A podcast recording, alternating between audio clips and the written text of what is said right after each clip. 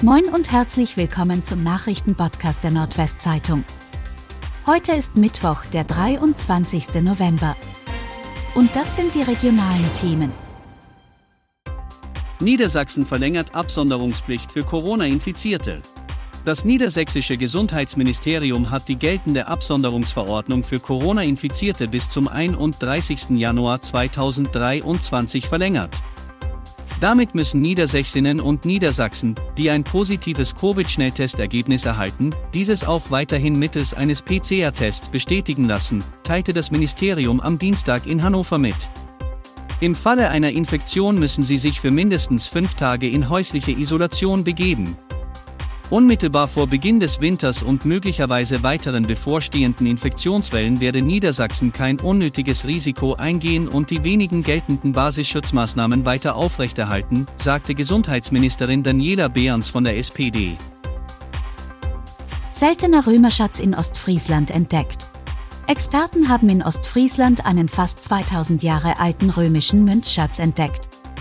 Archäologen und ehrenamtliche Sondengänge der ostfriesischen Landschaft hätten insgesamt 96 silberne Denare und Münzfragmente aus dem 1. und 2. Jahrhundert nach Christus in der Nähe von Filsum im Landkreis Leer gefunden, sagte der Leiter des Archäologischen Dienstes der ostfriesischen Landschaft, Jan Kegler, am Dienstag in Leer.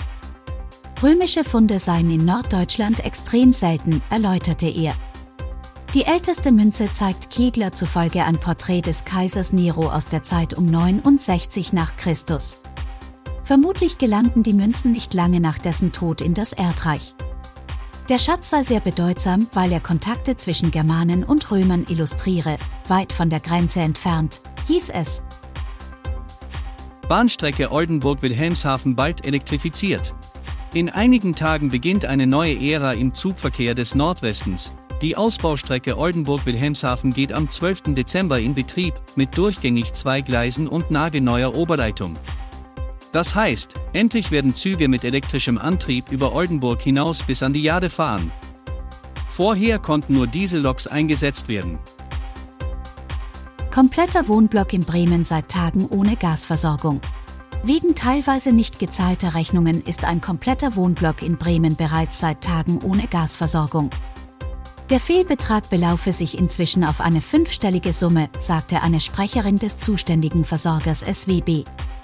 Bereits seit Anfang 2020 habe es Unregelmäßigkeiten bei den Zahlungen gegeben.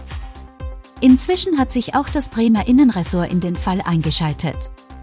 Der Versorger habe unter anderem Mahnungen an den Hausverwalter verschickt und zuletzt im Mai auch in einem Schreiben alle Haushalte des Blocks auf drohende Energiesperren hingewiesen.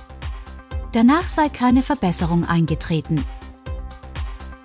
Bahnfahrer aus Großen Kneten zeigt bei Ticketkontrolle Waffenattrappe. Ein Bahnfahrer aus Großen Kneten hat bei einer Ticketkontrolle im ICE eine Waffenattrappe gezeigt.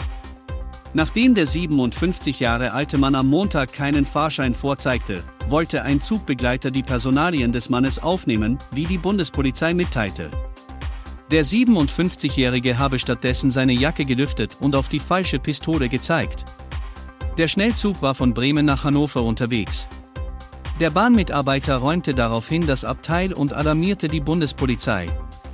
Die Beamten räumten Teile des Bahnhofes in Hannover. Nach dem Eintreffen des Zuges überwältigten sie den Mann aus großen Kneten. Der 57-Jährige leistete laut Polizeiangaben Widerstand und war alkoholisiert.